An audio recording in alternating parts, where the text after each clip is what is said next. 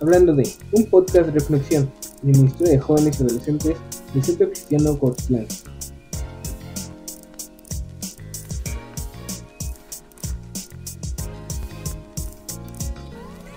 Hablemos de generaciones que maldicen a sus padres.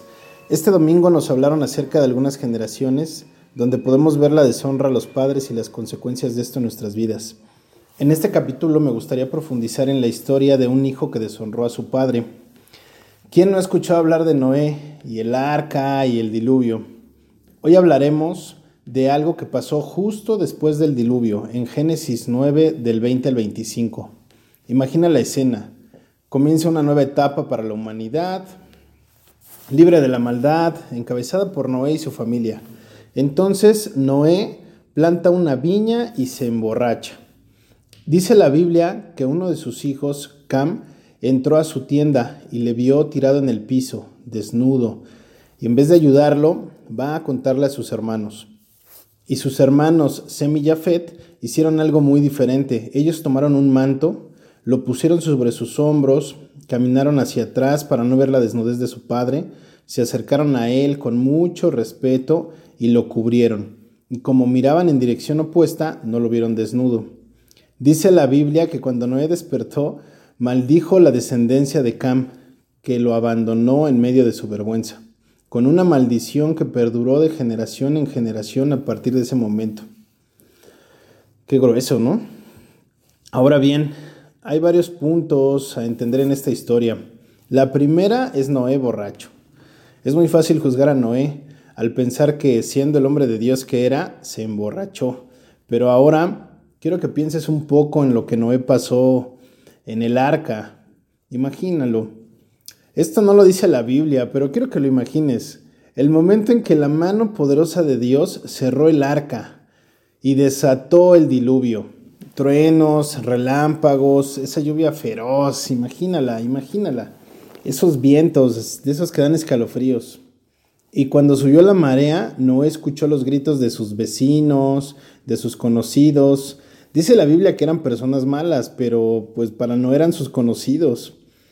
Y me imagino a estas personas tocando la puerta del arca, ¿no? O sea, gritando, por favor, déjanos entrar, sin que Noé pudiera hacer nada. Eso debió ser traumático para Noé. Incluso imagino que vio los cuerpos flotando en el mar, no sé, eso me viene a la cabeza. Y tal vez, tal vez por eso es que vio Noé. Digo, no es un pretexto, ¿verdad?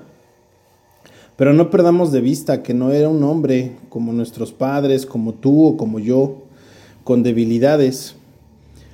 Pero bueno, el otro punto para considerar en esta historia es mm, cuál fue el pecado de Cam. Bueno, pues Cam no cubrió la desnudez de su padre.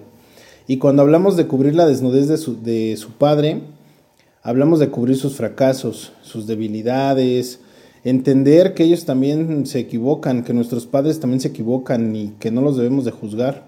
Nuestros padres no son perfectos, pero Dios no bendecirá a las generaciones que no sepan honrar a sus padres, eso está claro. Cuando hablamos de cubrir su desnudez, hablamos de poner un manto de honor en nuestros padres, aún a pesar de sus errores.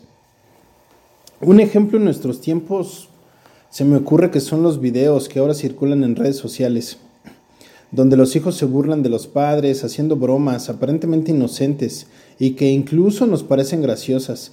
Debemos estar muy atentos porque la línea es muy delgada entre hacerle una broma a tu papá y caer en la deshonra. Otra manera de honrar a nuestros padres es cuando valoramos el esfuerzo que ellos hacen por nosotros, cuando cuidamos lo que ellos ponen en nuestras manos, lo que hacen por nosotros, esas ya sean pequeñas o grandes cosas pero que al final del día reflejan el esfuerzo que hacen nuestros padres por nosotros. Y me refiero a la comida que ponen en, nuestro, en nuestra mesa, el estudio, los estudios que nos pagan, el estudio que nos pueden dar, la ropa que tenemos, los celulares, las computadoras, las tablets, pues ahí depende de cada quien, ¿no? Algunos tenemos más, algunos tenemos menos, pero al final del día viene del esfuerzo de nuestros padres. Esto puede parecernos exagerado, pero a Dios le importa. Es lo que nos dice en esta palabra, que a Dios le importa. Le importa que seamos intencionales con nuestros papás. El error de Noé no era una excusa para la deshonra de su hijo. Pensemos en cómo nos comportamos en nuestra casa y que eso es un reflejo de cómo nos comportaremos respecto a lo que Dios ponga en nuestras manos. Reflexionemos en esta palabra.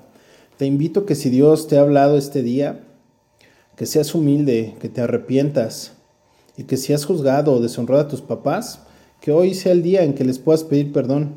Dios es un Dios de segundas oportunidades, porque escrito está en 1 de Juan 1.9, si confesamos nuestros pecados, Dios, que es fiel y justo, nos los perdonará y nos limpiará de toda maldad. Eso dice su palabra. Espero que esta palabra te ponga a pensar y que sea de bendición a tu vida. Gracias por escucharnos y nos vemos el próximo martes en punto de las 5 pm en Hablemos de. Chao.